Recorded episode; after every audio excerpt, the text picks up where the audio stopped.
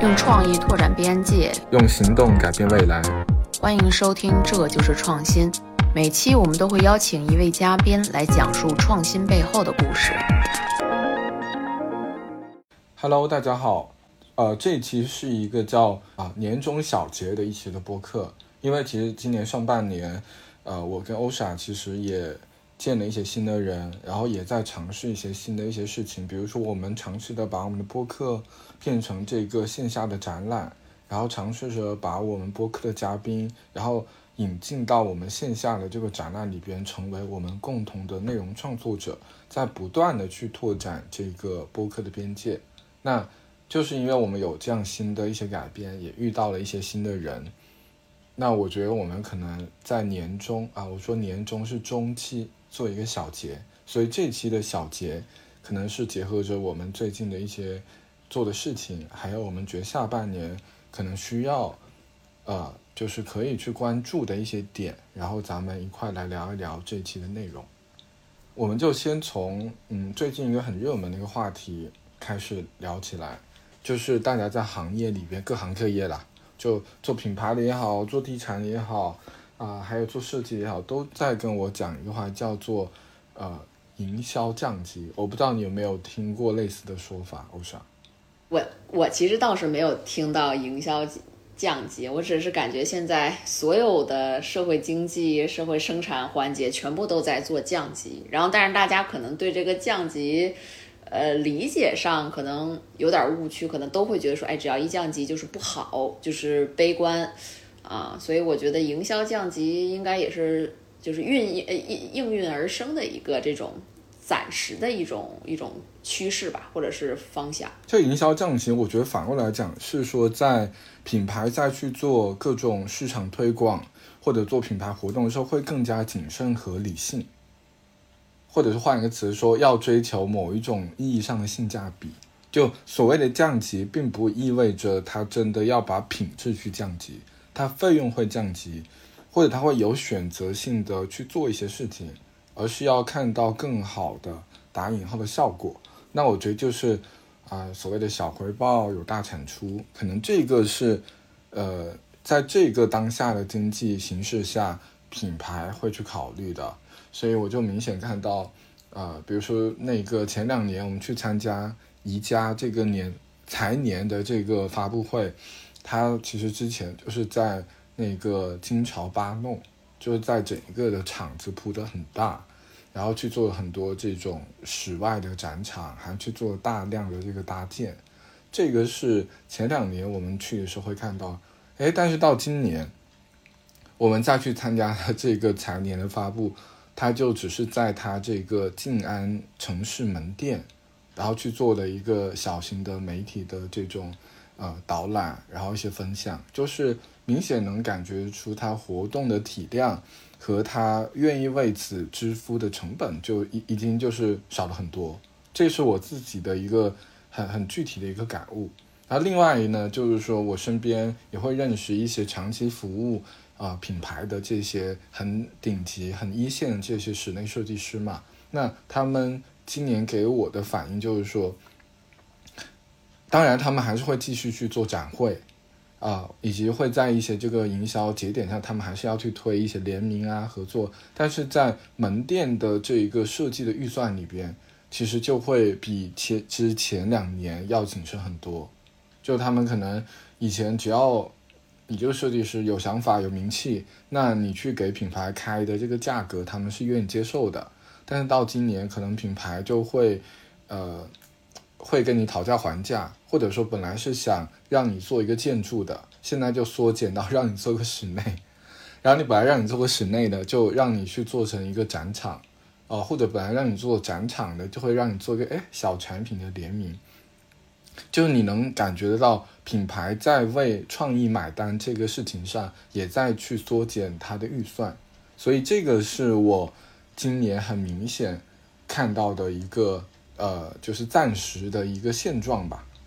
我我这边看到的情况，其实呃，跟你这个看到的这种比较看似趋势是缩减，或者说去减少。啊，我举一个例子，比如说，就是咱们疫情三年嘛，三年当中，其实虚拟拍摄，就是所谓虚拟拍摄，我给大家稍微解释一下，科普一下，就是说，以前咱们假如说作为品牌去拍广告、发布会、大型秀演，对吧？演出，咱们可能都是在传统的绿幕环境下，哎，这个片场来去拍，拍完了进后期一系列。但是呢，这呃疫由于疫情。这个三年就大家不能不能出去了，那其实应运而生的就是这个虚拟拍摄 XR 大型的一个搭了一个棚，但是在棚里面你可以把这个整个的这个世界，然后呢大的这个纵深的这个场景全部都可以再给你还原出来，而且造价其实相对应的会减少。就这个是虚拟拍摄，它大部分应用目前啊是在假如说咱们的品牌的一些发布会啊。或者说游，特别是游戏的一些发布会啊，电竞的一些发布会上面会用到。但是呢，就是说你明显能感觉到这个三年，咱们今年开始就是慢慢的这个开放起来了，反而这个虚拟拍摄的市场的呃这个单单量啊，就是说这个生意量就反而是减少了。那这个其实我觉得是嗯两个信号，我觉得可能是咱们就是。比较辩证的去分析，就是第一个信号呢，确实就是觉得说，呃，任何好的所谓带引号的阶段性的创新，如果你没有真正的做到有效的颠覆，就像当时奈飞，我记得他们的这个有一个公司手册里写了一个 slogan，就是说无颠覆不创新，就是你没有真正的把应该有的创新和颠覆做到位，然后很扎实的去。呃，这个这个这个落落位的话，其实这种所谓的创新，它就是暂时性的。就是咱们其实可以说说整个这个虚拟拍摄呀、XR 啊，这个这个其实它是在整个大的一个科技环境当中，它是一个不可逆的，因为它是呃非常智能化、非常可以去呃形成工业化生产的这种视觉上的一种方式，就是它。大大的维度上不可逆，但是为什么它落位到具体的一些 C 端的这个产出？假如说咱们游戏发布会或者是品牌发布会，它突然变少了。其实很现实的一点，就我们今年明显能感觉到，我们今年六月份本来有一个国内很头部的一个游戏的发布会，就你明显能感觉到今年给到的 XR 虚拟拍摄的费用，就是假如说我举个例子啊，呃，三三百。但是它最后，它一定，这个是打百分之八十折扣的，就是它整个费用就是完全缩水。三年前刚开始有这个虚拟拍摄，可能一上来咱们就五百万、六百万、七百万、八百万这种的。但是今年同样的制作量，而且要求比以往还要再严严格，就是现在的很多你去进行虚拟拍摄的，你的。筹备阶段就是你去跟客户过一稿、二稿、三稿，还没进入 copy 的时候，那个费用，你你作为制作团队、导演团队，你的团队投入其实已经都是一二百三万已经投入进去了。所以你想，其实这个它这个要求越来越多了，然后呢，这些要求是不是合理？呃，咱们单说，然后就站在一个专业从业者的角度，我觉得是不太合理的，因为你本身的预算是这么多，你不可能说我只有啊十块钱，但是我一定要看到一千块钱的一个效果，这个确实是在生意角度来讲，对吧？经济学角度它是不合理的。但是呢，市场它现在就是这样一个状态，所以其实你有时候去看，就是说。呃，虚拟拍摄这个技术，它一定会之后大型的应用到各个商业领域当中。但是又遇见一个问题，就是大家知道应该去创新，应该去颠覆，但是大家都困惑于说，哎，我应用了这个技术在一个新的这个营销场景里面，但是感觉好像效果不行，但是我也不知道哪儿不行。然后呢，那品牌的这这一侧的很多从业者，其实他。只是一个很宏观的一个品牌的一个架构，但是他没法对很细节的一些科技领域、技术领域和呃这个领域点对点，他他不是很了解，所以他经常也遇见的问题说，哎呀，我怎么感觉我花了钱还是不大效果呀？然后就会是一个死循环。就这个其实是我这一年多吧，我观察到的一个点，就是大家。呃，我确实是同意，就是说消费营销它在缩水，它在降级，但是真的不是说品牌没有这些钱，就包括假如说咱们再往前去推，像前几年啊，哪怕是这个大环境不好，很多海外，假如说华为啊或者中信这些企业，他们肯定是要出海的，参加各种海外展会。假如说因为海外的一些原因，你出海的展会你不去了，那一笔钱它一定还是会挪回到国内的，它一定会在国内的一些创新场景或者创新活动系列，或者是营销系列上面，它会把钱再移回来，所以它不会是收。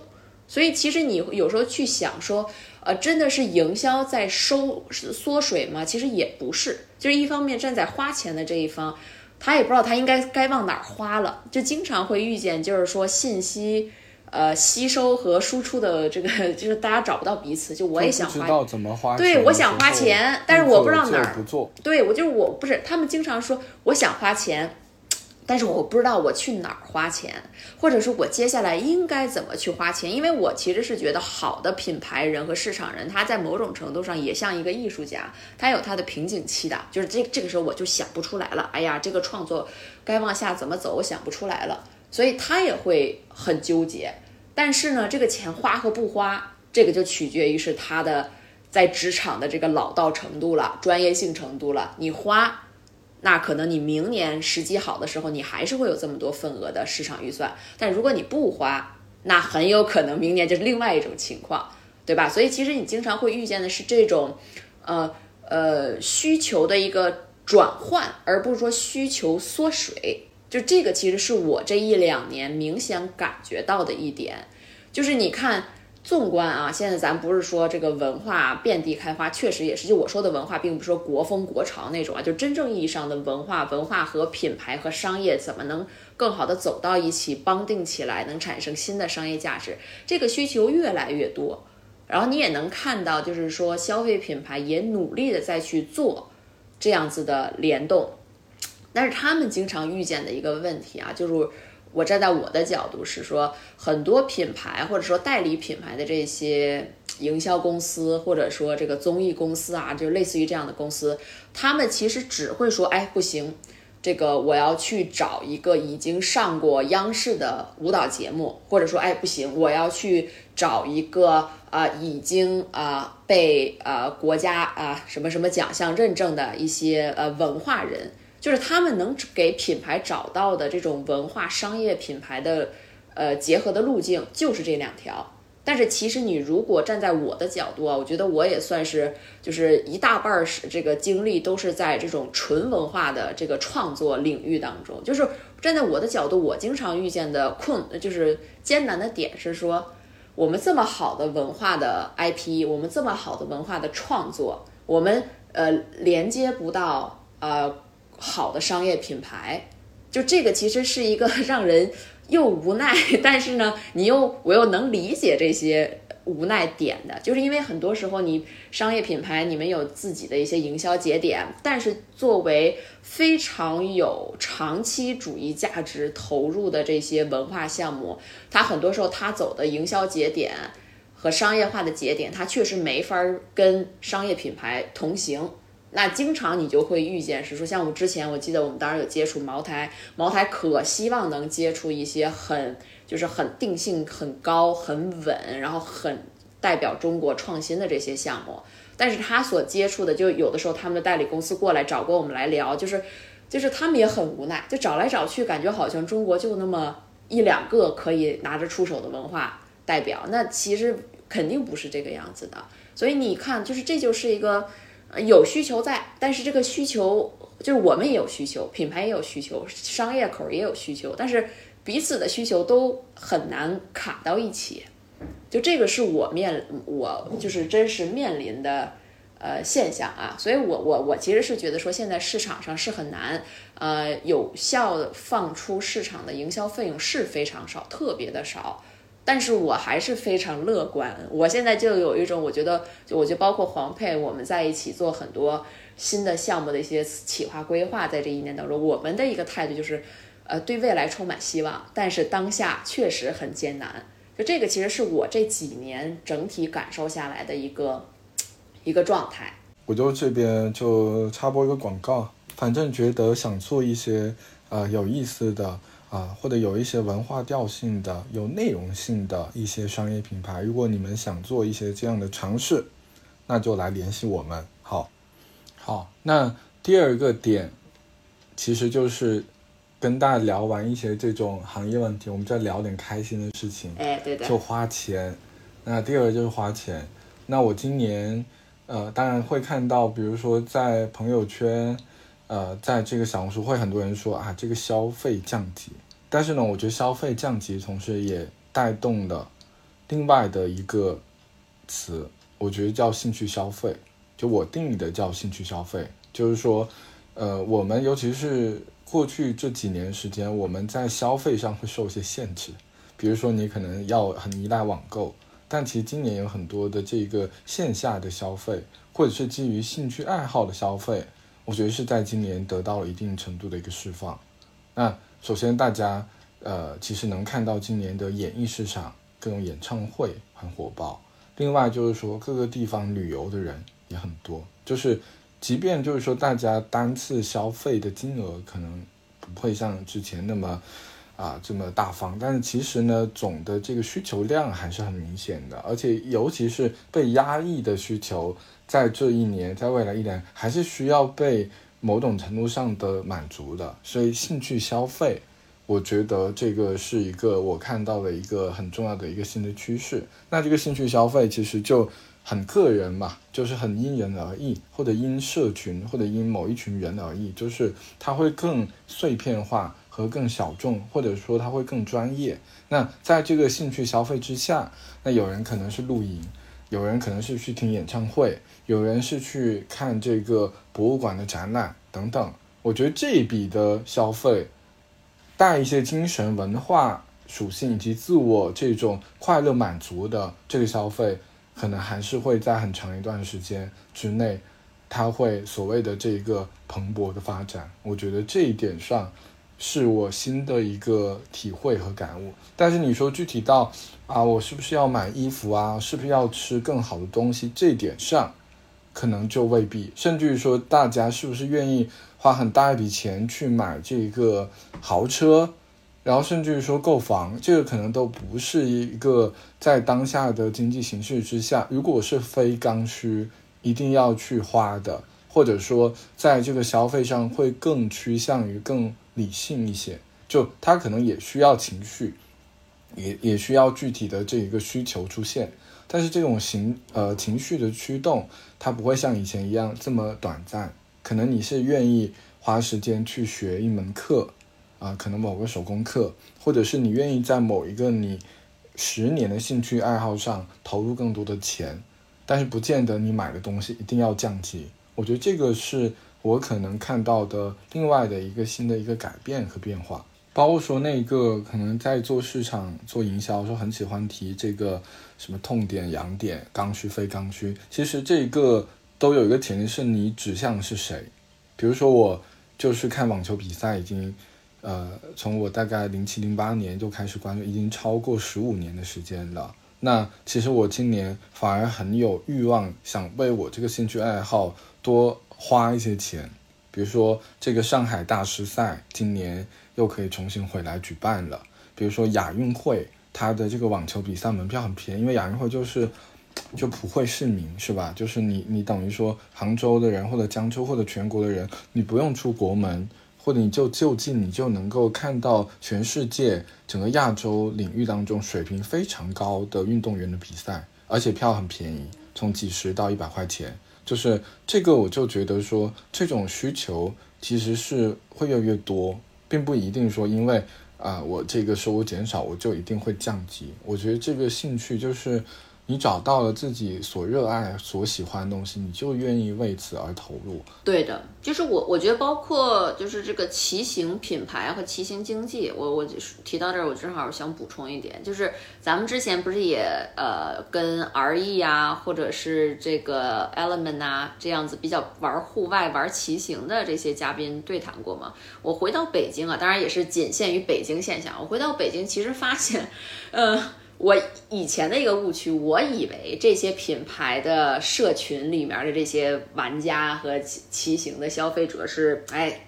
大咖，就是特别能玩。但我回到北京，尤其是去一些妙峰山或者其他一些郊区地方，看到发现，其实真正骨灰级大咖的这些骑行的，都是这种我们俗称的北京大爷们，就真的就是那装备其实没有像呃咱们在上海看到的那些骑专业骑行那么 fancy，那么那么很有风那个自己的这个这个这个这个时尚感啊，就真的是。大爷就是可能一出门早上起来出出去就一天巡山，一天骑下来，而且他们其实就真的，一看你就知道是这是骨灰级的骑行者，就是大 boss 的玩家。所以其实你会发觉说，像现在我们在小红书上经常会听到的这个，哎，骑行社群啊，骑行经济，其实它真的并不是说骑行骑行。就是可能大家真的也就是骑一个小时，但是我可能吃喝玩乐两个小时，对吧？然后再再努力这个四点五点这个在山上等着站一个小时，等着日落，然后那那个时候就变成了这个老法师摄摄影师，就是其实你会发觉这样子的骑行经济，呃，它它的这种转换其实是，呃，是是不一样。它其实为了把围绕着骑行而产生更多别的消费。就是骑行只是一个由头，就也可以骑行，也可以看展，然后看展和骑行可能本身并不一定花那么多钱，但是延伸出可能你你也一样会去咖啡店，一样会去买这些服装，一样的会去某一个餐饮，对吧？对，我觉得假如说可能对于这种嗯稍微专业类型的爱好玩家，可能就是说能一直有一个属于自己非常快乐的一个社群。啊，因为我这次去武汉嘛，然后呢，在武汉当地认识了一个朋友，就是他是相当于他们，呃，是这个无人机俱乐部，类似于飞机俱乐部、航天俱乐部。他其实说的这个点，其实我在北京、上海的很多朋友朋友之间，其实也经常听到，就是他们会觉得说，这种基于城市 urban 生活衍生出来的，呃，骑行的朋友的圈子，这个圈子其实是更稳定的，所以你会发觉其实。就咱们以前老是说，大家你的做生意、你的生活，其实都围绕你的圈子文化。就是你发觉这个圈子文化，它十年之后、二十年之后，它还是没有改变。假如说，哎，我们有一假，假如我举例子啊，这个无无人机俱乐部，那你相对应的这些跟你一块玩的这些，不管是大朋友还是小朋友，你们的消费层级、你们上学、呃工作的资源的交叉的程度会更大。那其实，如果大家三观一致啊，爱好都一致，其实，呃，很多时候这个相互帮忙，对吧？小孩上学，或者说这个呃什么工作上的一些帮忙咨询，其实都会搭成一个非常好的一个一个圈子层级。刚一说兴趣消费，我们就来讲一点玄叫心灵消费。我不知道大家知不知道有个 A P 叫 Flow，啊，正好是我们有个朋友他在那边工作，那个 Flow A P P 就是告诉大家如何冥想。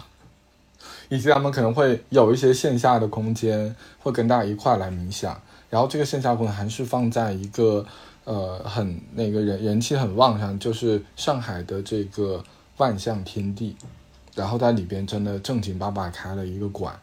然后我就觉得这个事情，其实以前你说你去冥想，对吧？你你肯定说要不去这个深山老林里去住，要不我去这个寺庙，城市里的寺庙佛寺。然后我去啊，这个呃拜一拜，可能是这种感觉的，或者你就在家，但是呢，现在居然需要一个独立的空间和一款专门的 App 去做的事情，我首先觉得这个事情很奇妙，就我说不上，但我觉得很奇妙。然后另外呢，就是能看到，呃，会有一部分主动的这种学习小组，然后会在这个。呃，朋友圈或者是说在这个小红书上，然后建立起来，然后那个小组，大家就是学习。虽然大家在一个城市或者不在一个城市，当然是一个行业或者不同行业，这些都不重要。但是大家只有同样的目标，就是好像我进了这个社群之后，我就会有学习的动力。因为我觉得学习某种程度上来就是帮助大家去摆脱一部分现实的压力。以及你通过你学习技能能够去提升自己，我觉得这样的那种专业学习型的社群其实是有的，甚至说我自己都加入一个，啊，我们有一个像素创作者的一个社群，然后里边就会有很多人，可能就是闲闲没事干，然后他就会画像素插画。你说这个事情本身对他有多大的商业价值呢？我相信群里边专职的插画师不会超过一半，因为我就不是，还有我身边我认识也不是，但是大家会把它作为一种可以疗愈自己的方式在运行和推进啊。这个跟刚刚我们说兴趣消费有一点像，但我觉得可能指向内心的一些活动和消费。也许在未来的很长的一段时间，还是会很重要的，因为心理学这个，这个以前叫有一点这个冷门的，或者说这个行，因为这个行业其实在我们国家，心理学在我们国家成立时间并不长，它其实是是从西方传过来的，但是目前已经作为了一个非常重要的一个社交媒体的板块的分类，而去把这些。心理学做成一个分类，甚至于说，像我们可能觉得设计啊、建筑，它在很多社交平台上还没有作为一个独立分类的，但心理学已经做成了一个很大的一个品类。我觉得这个是我身边我看到的。我说实话啊，就是我我我其实很少去做，就是或者是可能是。哎，我现在有的时候会被这个现在社会的这种社交媒体上的这种说，哎，大家都在做啊新森灵，大家都在做打坐，都在做所谓的禅观啊，就是我都有点被搞的，就感觉，哎呀，怎么身边这么多人都是这么有灵性、这么通通灵的一个状态？但是我觉得对我自己来讲，我觉得可能我。调整我自己心态啊，因为我也其实是脾气啊，或者说情绪，有时候也是会一上来会会会会挺挺挺挺挺会影响自己的一个有时候的一个状态啊。我一般在面对这个的时候，就是我首先一点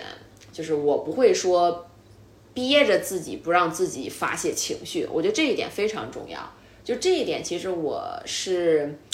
呃，我我我我虽然觉得说大家不应该在自己的情绪惯性里面，然后生就是在自己的情绪当中去做很多事情，因为你会非常后悔。但是我觉得，呃，你既然有情绪，你要释放出来，不然的话，你憋的憋在心里越久，它所就是变变成恶意、变成畸形的可能性就会越大。所以这是第一点，就是我会让我的情绪释放出来。然后呢，释放出来，我可能就会通过一些，假如说，就是买花儿，这个是我特别喜欢干的事儿啊，买花儿啊，或者是出去到一些自然的环境当中去，用我说的话就是溜达。就我其实也不太爱运动，也不是 city walk 的那种选手，就我就是属于就溜达看看外面，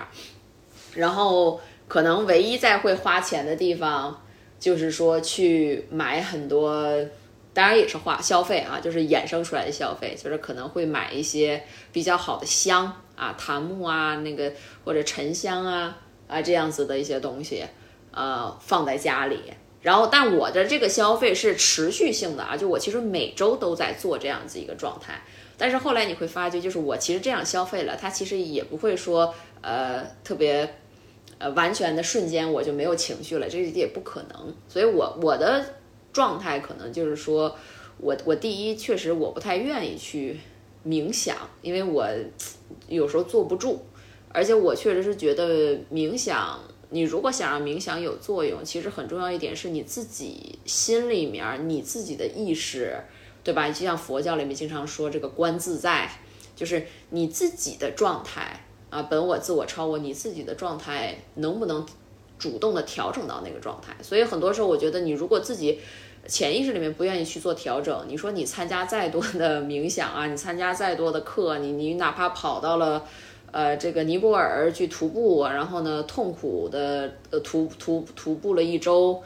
嗯，我觉得也不会改变太多，所以我会去真的在努力的，就让自己在自己的一个状态里面去让自己把情绪释放出来。然后呢，去观察自己的情绪，然后呢，允许三到五个月啊，就这一点，我觉得我不夸张，因为我确实也实践过，就三到允许自己三到五个月情绪有起伏，我觉得这个是非常重要的。然后剩下的就是说，就用我经常老说的话，就是就是话糙理不糙啊，就是哎呀，算了，就就就就滚蛋吧，就这事儿就就这样得了啊，就往下走了。就这个其实是我个人的一个调整我，呃，心身灵的一种方式。然后当然里面就会掺杂着很多啊消费啊，但是我确确实是我觉得，呃，真正每个人都有自己要修的。功课，然后呢？那这个功课最好的一个修炼的场所是什么呢？就是用咱们老说，就是你要在你的红尘当中来修行。这个，这个我觉得很重要啊。这个不掺杂任何的什么宗教信、宗教这个引导啊，没有。然后心理按摩，我觉得我自己总结两个小点，一个就是让你的情绪随机波动。这个就是随机波动，就是说你只有让它随机波动，它才不会走向某一种极端。这是第一点。另外一点，我觉得就是找回你的专注力。因为我觉得人只有把专注力找回来的时候，他才可以真正对于眼前发生的事情有智慧的去解决。可能这个就是我对于心灵按摩这个事情的两个我我自己的一个小结。那再往下，我觉得我们再聊第四个话题。其实前边也都有提过 City Walk，City Walk，欧闪已经说很多次了。那我觉得另外的一个关键词就是本地旅行。那可能这个话题抛出来会有一点奇怪，因为大家都生活在各自的城市，可能生活了十年、二十年、三十年，为什么还需要去做本地旅行呢？我觉得，首先本地旅行这一个概念，是因为我觉得我们的文化生活更多了。比如说你在上海，你可以 city walk，因为上海很大，其实很多区、很多建筑你都没有看过。那 city walk 是帮助你去发现。你不熟悉的城市的领域和一些城市的细节，这是一个。另外就是说，其实我们能看到城市现代的城市里边，它会有比以前我们生活的这个城市会有更多的，比如说集市、书展、艺术节、演唱会等等，这些其实都是可以去促进我们追随自己的兴趣。呃，追随自己心灵去做自己喜欢做的事情，所以我能感觉得到，就是说，嗯，我们可以用新的方式去参与到这个城市中，我们也可以用新的方式去体验这个城市。然后，这有一点很重要，就是我们在做这些事情的时候，都不是一个人自己在做的，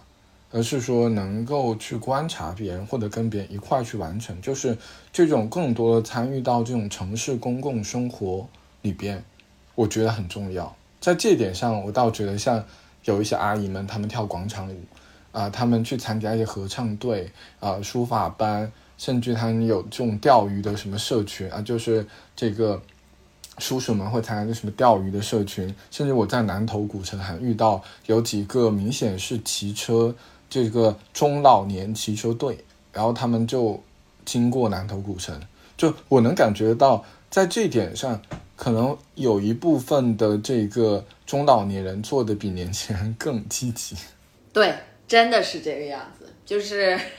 我我我最近就是这段时间特别喜欢早上跑到就是这个城市公园啊，就包括前段时间出差到各个城市，会去他们就这种就是不不管是晚上的广场舞啊，还是说早上的城市公园。真的状态好的，真的全部都是四五十岁、五六十岁的这些中年的、中老年的阿姨叔叔们，就是他们的这种精神状态。我觉得以前小的时候啊，我小的时候我就会有点觉得，哎呀，酸里酸气，说，哎呀，跳广场舞的阿姨们呀，或者是有点觉得老年人呀，或者怎么着。但我现在真的是觉得。哎，真的身体健康好的，精神状态极佳的，而且真的有的时候就是说，哎，小姑娘、小年轻，你们这个加入进来，真的全部都是呃城市中的这个中老年的这样子的这个市民，就是，而且他们其实我真的是也很也很由衷的会感觉到他们的存在真的是让这个城市啊，这个这个街道啊，或者是这个。就我我那次去武汉也是，就是武汉的一个地标，我忘了是哪儿，反正是个湖。然后我晚上溜达的时候，就正好跟朋友看到就是广场舞，哎呀，然后你就会明显的感觉到，当然我觉得是不是也是随着自己的这个成长啊，就是现在到三十多岁了，现在有时候看到，哎呀，这种阿姨们在跳舞，然后他们的节奏，然后有自己的队服，然后呢去。呃，对应着这个城市的这个这个灯光，还有这个很多水秀啊、水景，你就会觉得，哎呀，这个这个城市还是非常有活力的。就是整，你会感觉到这个城市它是一个，呃，还是很有安全感的一个城市。呃，所以我确实是觉得说，可能像我们这一代吧，就包括我，我，我经常最近老跟自己说，我说其实我们得，就是得正视自己，就是我们虽然可能物理年纪比其他人要小，但是其实我们的心理的这个韧性和弹性和我们的身体的状况，其实肯定是要呃有别于或者说弱于这些年长的前辈和长辈的。就是这个确实是我们得正视的一个事实，而且你看，就是一般像咱们这种突然什么来个小感冒啊，来个小那个扁桃体发炎呀，这种都是年轻人，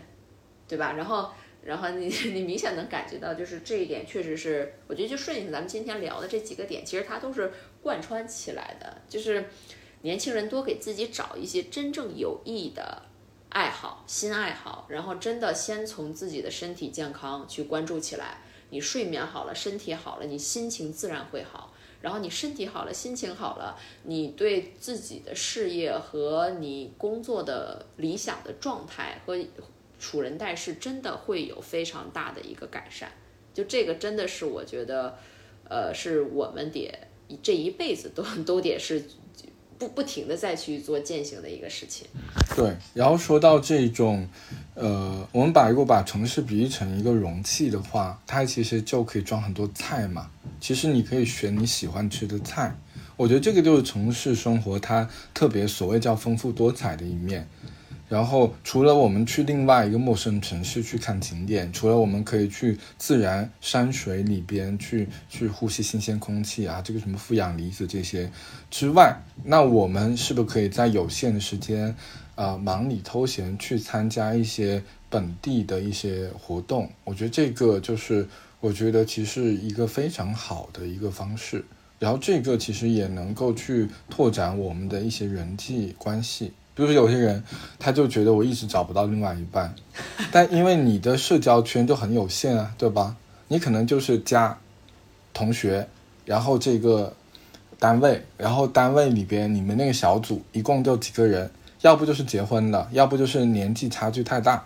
那就等等，总有各种不合适。那为何不妨去参加一些活动呢？对吧？对，就是这种集市。现我觉得 City Walk 就是很好的，就是甚至我就觉得 City Walk 就是一个很好认识新朋友的，的就很自然，在一种很安全，然后又很积极正向的这种体验里边，然后大家去认识、去交谈。对，因为你缺的就是这种偶遇，因为大家现在的目的性太强了，点对点就三点一线，就这种生活或两点一线。那对于自己来讲，你自己慢慢的视野也好。就会受到你身边这些人的极大的影响，那你的个人的这种成长就其实就已经会被局限，以及你事业上视野上的一些这种新的拓展，其实也慢慢的会减少。我觉得这个可能就是，呃，我看到了一些现实的情况，甚至就是，我觉得有小孩的这个家庭，其实他们反而是需要创造更多的机会去，嗯。认识一些新的人吧，我觉得是这样的。也许是因为小孩要去参加这个活动，你一块去，哎，你也结识了另外的一个新的朋友。也有可能是在这种呃，因为像周末，像上海可能周末也会有些营地，他们可能也会这个开车去附近的一些营地，就会有些亲子的这种呃营地，然后一块儿能够完成一些什么事情，然后家长。之间可能因为小孩就就认识起来，我觉得都是很好的。所以我觉得，对于我们这些呃，可能二二十多、三十四十岁左右的这群人吧，我觉得是社会的这个中青年的力量。我觉得我们在繁忙工作之余，还需要多找一些呃机会去培养自己的兴趣爱好。呃，我觉得大家就是还是说要要正解吧，就正视自己的一些问题。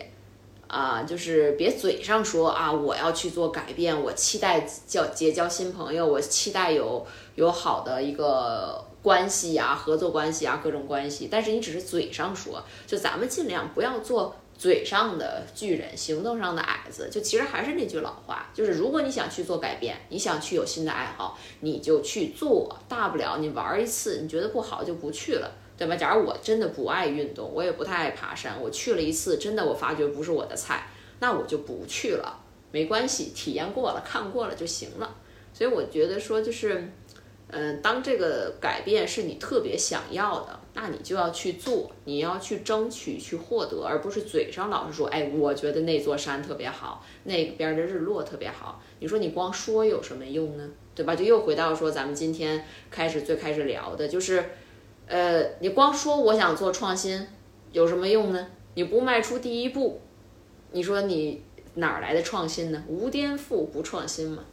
那我就最后就推荐一下我们做的另外一档新的播客，叫《城市可颂》，以便就会围绕城市生活。然后这种休闲生活为主题去跟大家分享一期一期内容。那我们今天我和欧傻就先聊到这儿，然后就一块跟大家说再见吧，拜拜，拜拜。